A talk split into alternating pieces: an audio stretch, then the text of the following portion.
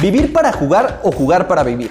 Ya sea en el Azteca, el Bernabéu, la calle o el llano, en cada lugar existe una historia. Queremos contarla y ser parte de ella. Como todos los lunes, Apuntes de Rabona les presenta Historias del Llano. Buenas tardes, raboneros, raboneras. Un lunes más de Historias del Llano, un lunes más de Diosa Fortuna poderla compartir esta, pues, esta programación con alguien especial, para mí sobre todo. Pau López, ¿cómo estás, Pau? Cuéntame. Eh, muy bien, muy bien de que me dejen grabar esta vez con ustedes, porque ya con esto de que graban en las mañanas y así, ya este, no se puede leer partido, ¿no? Ya ves, pero no, muy, muy contenta, muy feliz, este, de hecho justo venimos de jugar con Mazatlán y feliz porque venimos a jugar con el Rey Sol hoy. Ah, mira, mira, eh, oye, me, encanta porque eres como una poeta, te has convertido en, una poeta últimamente. Y pues sí, efectivamente, el día de hoy, Raboneros Raboneras, nos acompaña Manuel Sol. ¿Cómo estás, Manuel? Cuéntanos. Encantado, encantado de estar aquí con ustedes, de poder platicar un rato, de recordar cosas que hayan pasado eh, en el fútbol. Siempre es muy agradable platicar de, fútbol, de, de, todo, todo esto que nos apasiona, así que encantado de estar aquí con ustedes y compartir un buen rato. Perfectísimo. Aparte, digo, la gente no está para saberlo, pero pues lo voy a contar porque pues, no me importa. Tú tírale. Así, somos. Porque es un chismoso, Rich. Porque soy un chismoso. Todavía me arrancamos el programa y yo ya me siento en sintonía, traigo la adrenalina full eh, de que estuvimos platicando un poquito con Manuel antes de entrar. Y la verdad es que apenas también nosotros nos vamos a estar enterando de qué nos va a platicar. Y pues ya sin mayor preámbulo, ¿no, Pau? Para ya no estarlo eh, atorando todo este asunto, pues que Ya, mucha presentación. Sí, sí, sí. A ver, cuéntanos, Manuel. A ver, ¿qué te platico? Bueno, ahorita, ahorita que estabas platicando y, eh, comentabas algo de que esto era fútbol de llano, yo creo que todos arrancamos eh, en el llano precisamente cuando empiezas a jugar fútbol, es eh, en la calle, es con tus amigos, con la gente y muchas de las anécdotas que tengo yo cuando iniciaba eh, yo inicié en Pumas. En Pumas fueron mis primeros, eh, cuando llegué a fuerzas básicas y todo. Ah, y yo tengo, somos cuatro en mi casa, somos tres hermanos y yo, y era un relajo a mí que me pudieran llevar a entrenar. Entonces tenía que irme, a agarrar el camión, agarrar el pecero, lo que fuera. Y, y no es, estaba retirado, ciudad universitaria. Y había veces que no pasaba el camión y me la tenía que aventar digo, no sé las que conozcan Ciudad de México, pero me tenía que ir de Barranca del Muerto, todo revolución, y me la tenía que aventar luego caminando para, para, poder llegar. Cuando llegaba yo iba al entrenamiento, ya sé, las patitas me temblaban todas. Salía obviamente con mucho tiempo porque me pasaba muy seguido de que, que no pudieran pasar.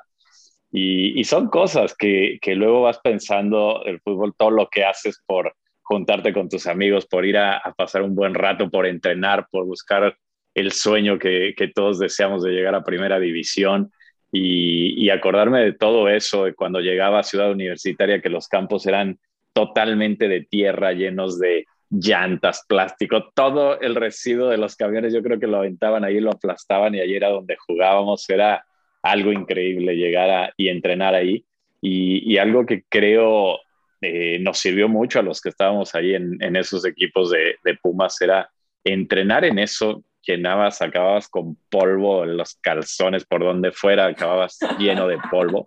Y, había momentos que te decían, vamos a jugar, el siguiente partido se juega en la cancha 2, que era la cancha de pasto. No, bueno, para nosotros era como jugar en Wembley.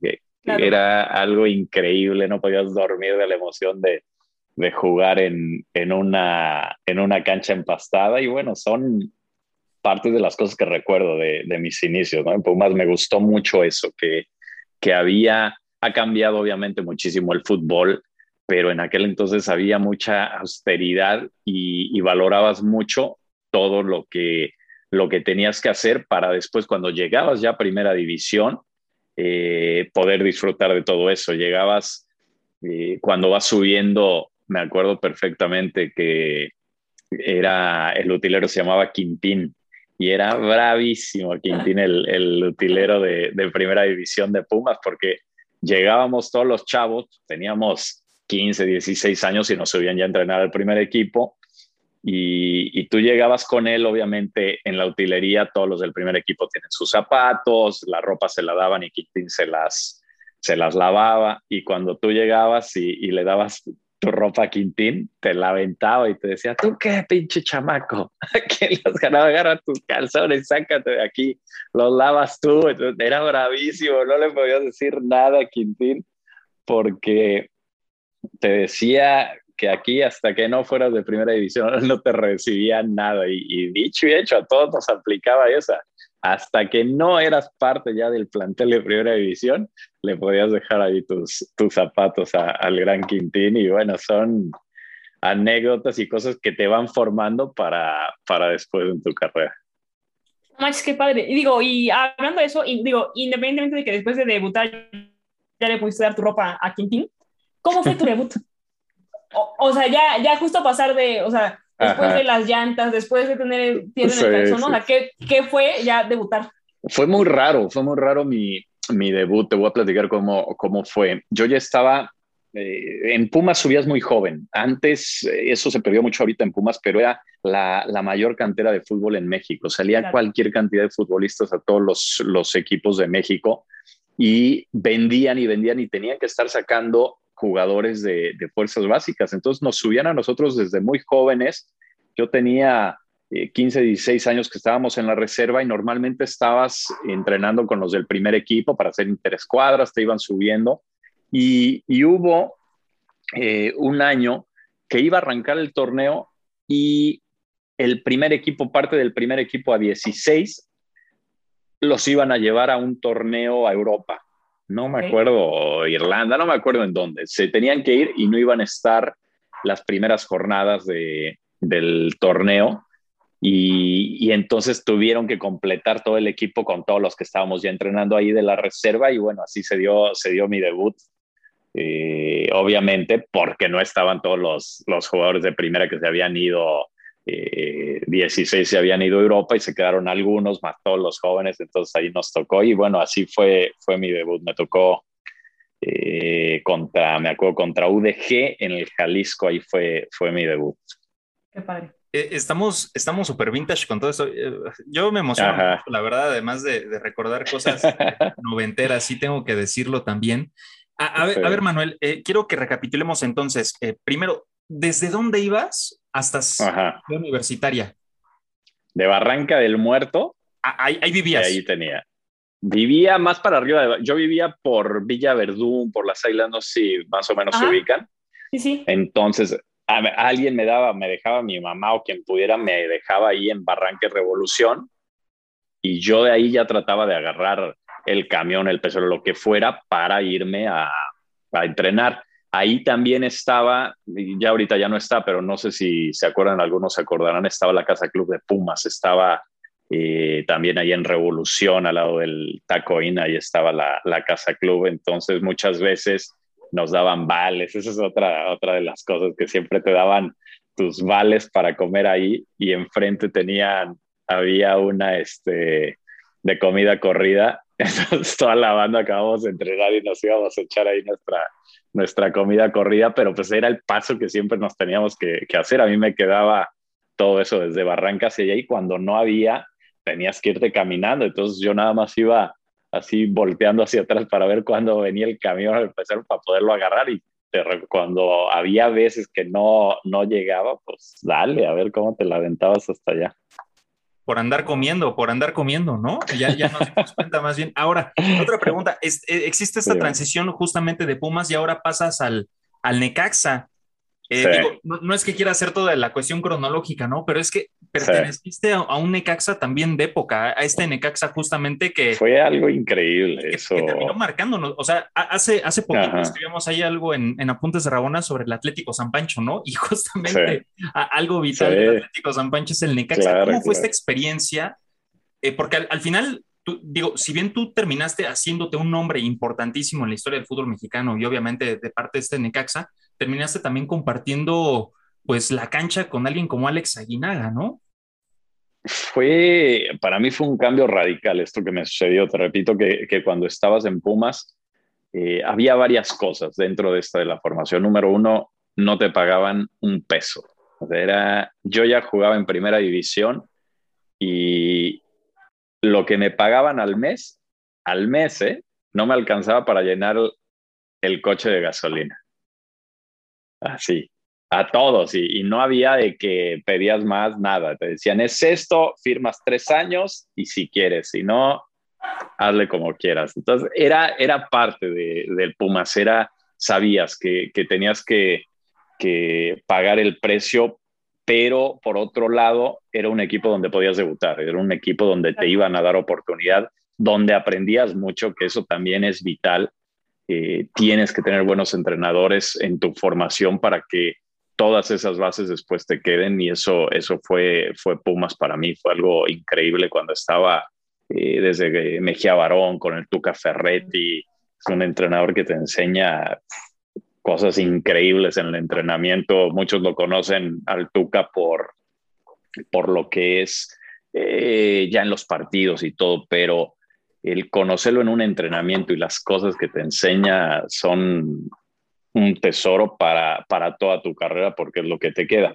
Y, y yo, bueno, ya pasando ahí un poco a esto que, que me decías, cuando estaba en Pumas, me voy muy joven, me voy a los 19 años, debuto estoy muy, muy poco tiempo y a los 19 años sale la oportunidad de irme, de irme al, al, Necaxa y, pues no la pienso, me, me, voy al Necaxa y yo de estar en Pumas, imagínate lo que era, con, con puros jugadores de mi edad, porque estaba Chiquis García, Olale, Braulio Luna, Sancho, eh, Vicente Nieto, ¿quién más recuerde? Oteo, David Oteo, eh, éramos esa, esa camada más o menos los que, los que estábamos ahí, éramos toda la bola de chavos, e irme a, a un equipo con el Necaxa donde ya había unos monstruos, estaba Aguinaga, García Aspe, Ambris, Peláez, eh, Luis, Luis Hernández, eh, Picas Becerril, Nicolás Navarro, ¿no? el que te diga era un trago, era un equipazo y todos ya eran seleccionados nacionales, todos eran eh, estrellas ya del fútbol mexicano y de, de, sus selecciones, fue, fue un cambio brutal para mí y, te voy a platicar una anécdota que he dado varias veces, pero cuando me pasa esto de, de lo que me pagaban en Pumas, yo llego a firmar contrato, estaba Enrique Borger, el presidente del, del, equipo. Y obviamente vas, a mí no me gustaba tener representante, a mí me gustaba arreglar mis cosas y, y me tocaba ir a arreglar mi contrato. Entonces ahí voy a la oficina de, de Enrique Borges y yo ya traía, pues obviamente empiezas a pensar lo que, lo que vas a querer pedir para tu, para tu contrato. Y, y, empiezo a hacer mis números y le digo, a ver, voy a pedirle, por darte un número, voy a pedirle 40 mil pesos al, al mes y que me revire, que me queden por ahí 30, 20, yo ya la hice. Con que me queden 20, ya estoy hecho. Y, era lo que yo ya traía ahí en la, en la cabeza, esa, esa cantidad.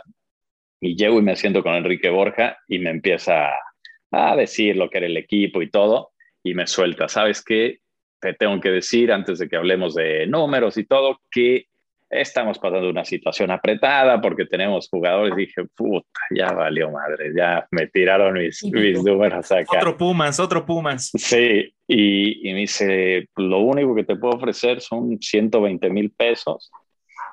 Y entonces yo, cuando me dijo ese número, era el triple de lo que yo tenía pensado. Yo casi así me desmayaba. O sea, se me hacían los ojitos así como, como si fueran pesos, como si fueran dólares, y, yo nerviosísimo, porque ¿cómo me dijo esta cantidad? Yo rebobinando dentro de la cabeza, me dijo bien esta cantidad, ¿cómo me va a dar esa cantidad si yo quería esto? era una locura lo que, lo que me ofrecían, y obviamente ya eh, ya sabes, así haciéndome el interesante, bueno, sabes que déjame pensarlo, ya mañana te digo y. Pero bueno, salí de ahí, salí pegando brincos y, y son las cosas a las que no estabas acostumbrado, son cosas que yo vengo de Pumas, donde era muy austero a todo esto y luego veía los premios que se pagaban, ganaba más de premios que lo que me pagaban. No, era una locura, una locura lo que era, lo que era Necaxa. En aquel entonces Necaxa era de Televisa, eran los equipos de Televisa eh, América, Necaxa y luego también fue Atlante, eran los, los equipos de Televisa. Y bueno, fue un cambio no solo en eso, sino también en los compañeros, llegar a, a jugar con compañeros que eran tus ídolos, los veías en la televisión y todos unos tipazos. Hicimos realmente un muy buen grupo ahí en, Necaxa, salimos campeón de, absolutamente todo. Fue un, gran equipo que me tocó ahí vivir. En ese sentido, ¿de qué, ¿de qué jugador crees que aprendiste más en ese periodo?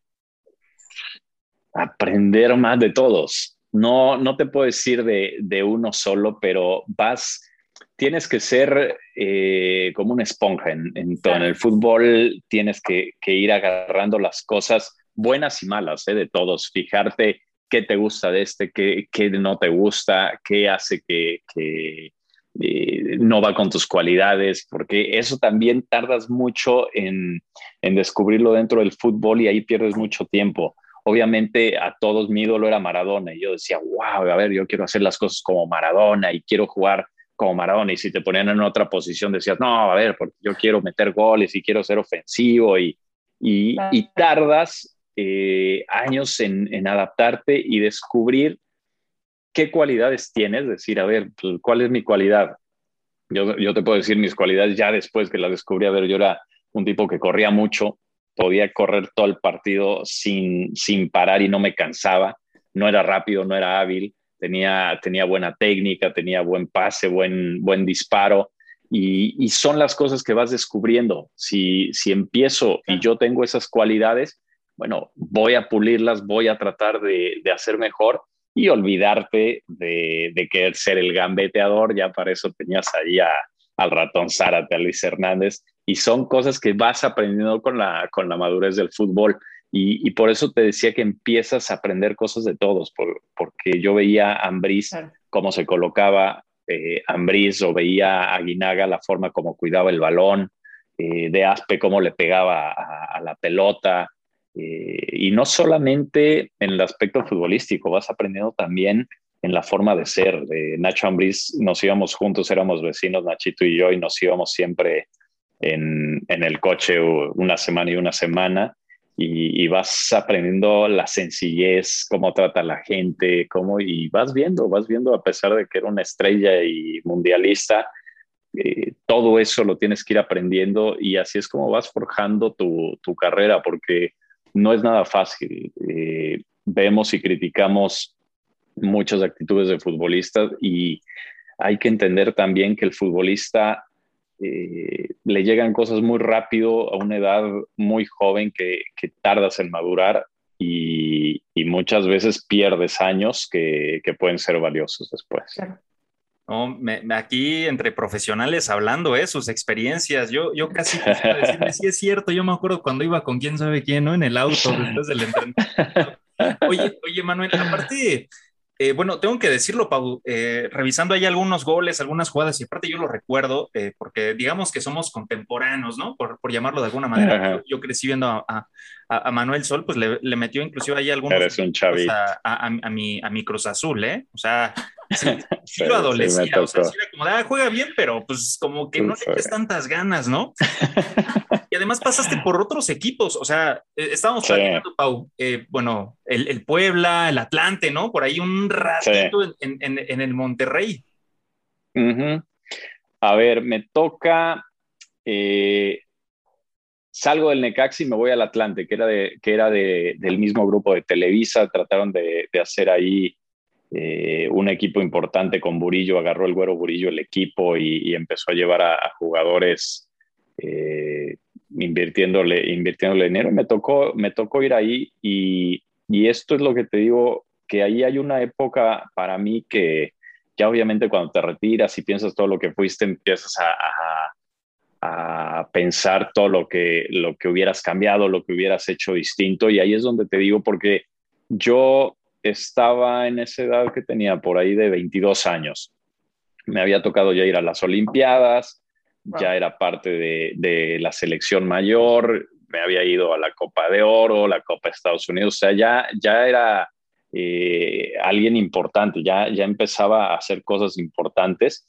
Y hay veces que, que te empiezas a distraer de otras cosas, no que hagas cosas malas, pero te empiezas a distraer, empiezas a, a ver, ah, vamos a comer aquí, vamos allá, en lugar de estar enfocado en, en el fútbol y yo siento que ahí me perdí varios años. Ahí en no estar tan enfocado en el, en el fútbol, pierdo cuando me voy al Atlante, luego del Atlante paso a Puebla y empiezas a, recapacitar muchas cosas. A mí me tocó ir a, Puebla, que es un equipo que no tenía dónde entrenar. Entrenábamos en el estadio. en el estadio era donde teníamos que entrenar. Eh, te pagaban si, si podían, cuando querían. O sea, mucho, muchas cosas que, yo decía, bueno, vengo del, venía del Necaxa, del Atlante, donde no tenía un solo problema, donde, donde pasaba y ahora tengo que venir aquí. Luego paso de, del Puebla, me voy a Monterrey, hago un muy buen contrato y, yo, yo, yo lo que quería era establecerme en algún lugar, establecerme varios años para estar bien, estar tranquilo y, poder desarrollarme bien jugando fútbol. Y cuando me voy a Monterrey, hago por fin un contrato bueno de tres años y con un equipo, había ido Mohamed, estaba Domisi, era un equipo más o menos porque, porque tenía broncas económicas. Pero llego y cuando lo hago, meten a la cárcel a, a Lankenau. Lankenau era el presidente y hace un fraude bancario, no sé qué relajo, pero lo meten a la cárcel. Y interviene, Hacienda interviene en las cuentas del equipo y dice, todos los que se compraron, ¡pum!, van para atrás. Entonces estaba de Monterrey y me tiraron todo. Ahí voy de regreso. Tuve que irme de regreso. ¿Tenías familia ya en ese entonces? No, no, no, no tenía familia y todavía, ah, todavía no tenía, entonces no había, no había tanta bronca, pero repito otra vez, es una, una inestabilidad. Eh, Brutal. Eh, la necesita, luego como futbolista, por lo menos yo necesito ya estar estable en un lugar. Hay veces que, que no ves más que los que están dentro del campo y no te fijas todo lo que hay alrededor. Hay futbolistas en todo el mundo eh, que llegan, yo que sé, a, a jugar en Inglaterra y en Inglaterra todo el tiempo llueve, hay un clima horrible y, tú crees, oye, ya llegó, está en el mejor equipo, ¿por qué no, no juega bien? Necesitas también cosas, necesitas cosas de tu vida, estar estable en tu vida para que puedas desarrollarte bien profesionalmente y, y no lo pude conseguir, fue otra vez irme de Monterrey, tal, y ahí es donde se da que me vaya a Guadalajara. Y yo ya ahí, yo ya, yo ya estaba muy bien. Yo ya estaba ahí de la cabeza, tenía 25, 26 años por ahí más o menos.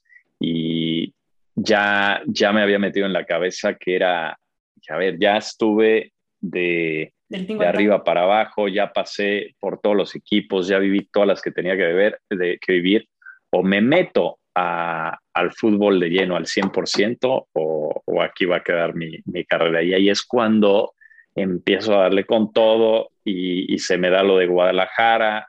Eh, y bueno, se da, se da que, que, me quede ahí muchos años y, la paso súper bien ahí. No, yo, y quizás una pregunta quizás de, bueno, de jugadora ahorita en activo a, jugador. ¿Crees que, que, lo que te dio estabilidad en parte en Guadalajara sí fue el vestidor? O sea, o sea porque al final lo que luego pasa para estar así es que el día a día puede ser pesado y, y eso depende del vestidor o no, pero ¿o qué fue lo que te dio realmente Chivas para decir? Sabes que, que la estabilidad te la das tú, eso lo tengo más que claro, es cómo estés tú de la cabeza y ahora que doy pláticas y que, que me toca platicar, es, es difícil porque es muy fácil ya decirlo ya que yo lo viví, pero te repito, cuando estás joven, hay veces que, que también tienes 21 eh, años, 22, estás, ves a todos tus amigos y, te dan ganas también de, de, salir a comer, de salir a, una fiesta, de salir a, a, cotorrear, de ir de vacaciones, te dan, te dan ganas, no, no es este, algo, pero aquí es donde debes de, de, valorar y decir qué es lo que quieres con tu vida.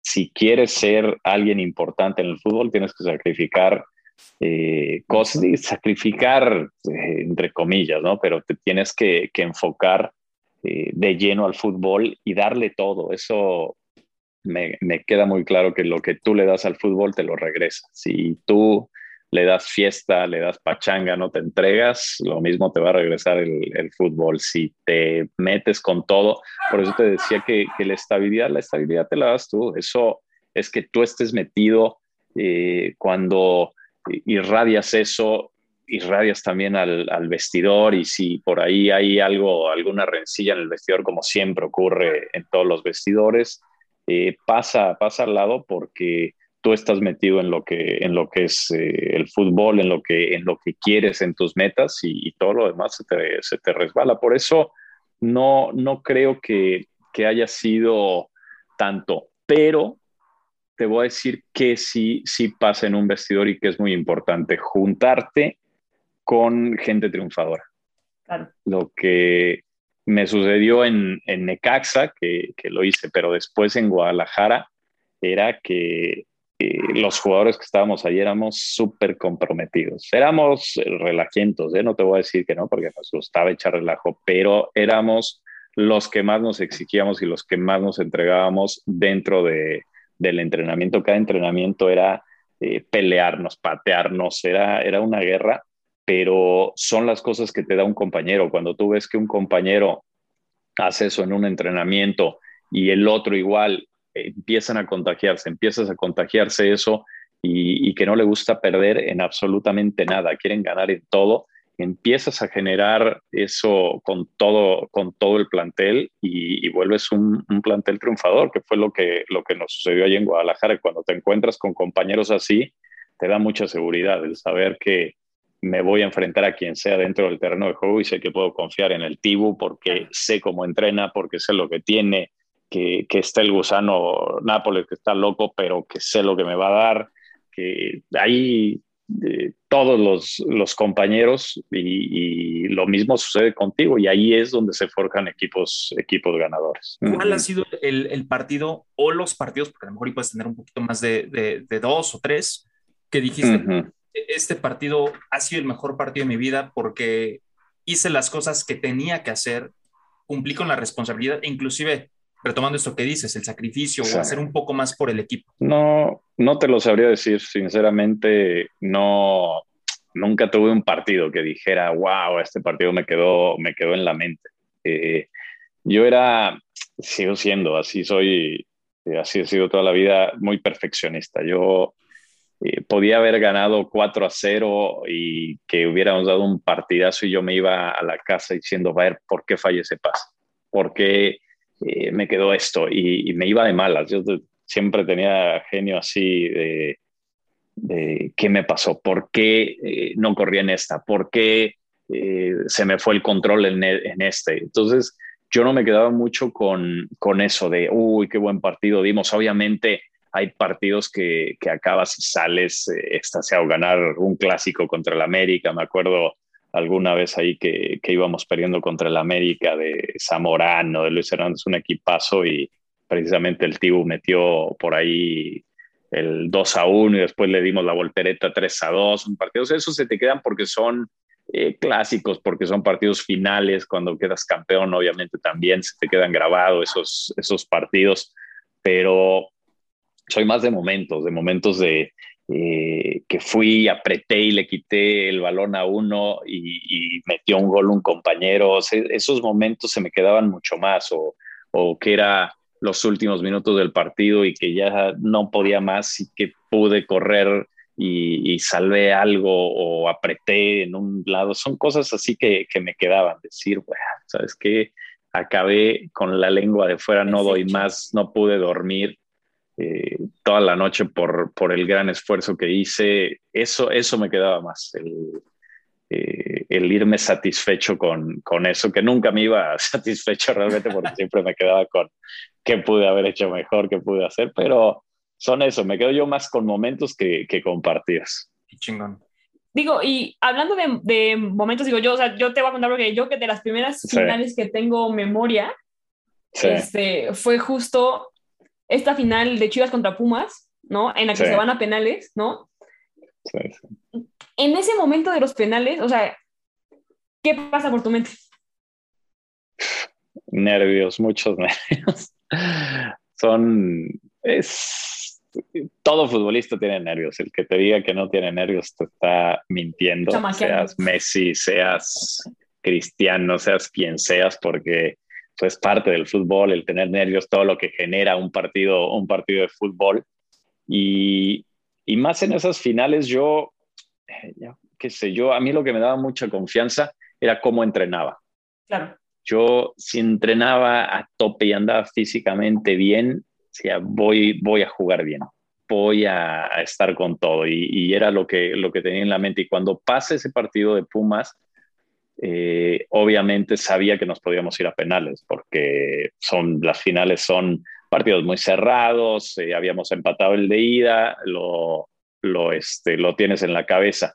Y el, el partido, ante, el entrenamiento anterior, un día antes, eh, yo tiro, tiraba penales, así que dije, si hay, pues me aviento, me aviento a, a tirarlo y tiré tres penales. Dije, voy a tirar nada más tres penales y le voy a pegar ahí. Dije, abajo, a la derecha, ahí le voy a pegar. Y agarré tres balones y pum, pum, pum, y con eso me fui. Dije, ya, con esos me, me quedo. Y nos fuimos a penales y, y, eso me dio mucha seguridad. Obviamente vas con todos los nervios de, de el caminar del medio campo hacia allá con toda la gente, todo claro. gritándote de todo. Eh, vas nervioso, pero nadie me sacó de la cabeza. Yo ya traía en la cabeza así, no veía nada más que el balón iba como caballo. Agarré el balón y dije, ahí le voy a pegar. Y bueno, me, salió por suerte, creo que Bernal se aventó para el otro lado, no sé. Pero eh, yo, yo creo que eso es lo que te da a todos, que te da seguridad cuando vas preparado a un examen que estudiaste y, y, estuviste preparado, esto llegas al examen y llegas bien. Lo mismo pasa en el fútbol, cuando vas a llegar a un partido, por más difícil que, que sea, yo pensaba, a ver, es como me maté todo el, el, la semana, no solo la semana, toda la pretemporada que hice, todo. Claro. Digo, aquí no me gana correr nadie. ¿Quién me gana? Porque yo aguanto más que todos. A ver, me podrá pasar una vez, pero luego agarrar otra y otra vez y, y, era a mí lo que me daba confianza, era eso, eso era lo que me daba a mí mucha confianza, el saber cómo había entrenado. Pau, no sé si traigas algo más por ahí. Yo no, eh, está bien, digo, yo creo que nos contó de todo, ¿no? De todo un poco. este, y yo creo que al final todos los llaneros y llaneras que nos escuchan lo van a, a, a disfrutar mucho. Amigos, amigas, raboneros, raboneras, eh, felices, de verdad, felices, Pau y yo estamos súper sonriendo por haber compartido estos instantes, aunque sea un pequeño rato con, con Manuel Sol, eh, ya saben, de estos futbolistas que además pues tuvimos la fortuna, ¿no? Algunos de, de, poder verlos jugar. Manuel, de verdad, agradecerte, agradecerte por el tiempo, agradecerte por la charla, eh, por... Creo, creo que esa sonrisa que tienes sí es como permanente, lo cual sí agradezco además porque es, es, muy contagiosa y, y esperar en algún momento volver a coincidir contigo, Manuel. Encantado, el día que quieran estoy ahí para, para lo que quieran. Espero que, eh, no los haya aburrido, que no haya platicado mucho porque creo que, que, hablé demasiado y que les quede algo. Ojalá de toda esta plática a los que la escuchen les pueda quedar algo, les sirva algo para, para mejorar en fútbol, en la vida, en lo que quieran. Con eso me, me doy por bien servido, que les haya quedado algo. Hoy seguramente así será, así como con el tiburón Sánchez, ¿no? En el podcast del Tiburón Sánchez les vamos a eh, que pregunten cosas, ¿no? Por si tienen ahí algunas dudas o algún comentario. Claro. Ya, ya, él se comprometió, no quiero comprometerte a ti, pero él ya dijo, ah, hacemos, hacemos un, un, programa sin censura, ¿no? Inviten a Manuel Sol, mi amigo. Eh, yo nah, le, le, le, le, voy a comentar. Encantado, encantado, encantado. a ver qué pasa. Con el tibu lo que quiera. pues nada, eh, amigos y amigas de Apuntes a Rabona, tengan una grandiosa semana, que tengan un hermoso lunes, buena tarde, buen día, buena noche, a la hora que sea que estén escuchando este podcast y pues mandarles un buen abrazo a todos, ¿no, Pau? Claro que sí. Y pues nada, que tengan un buen lunes. Hasta pronto. ¿Quieres más historias? Síguenos en todas nuestras redes sociales como Apuntes de Rabona para ver el mundo desde el fútbol.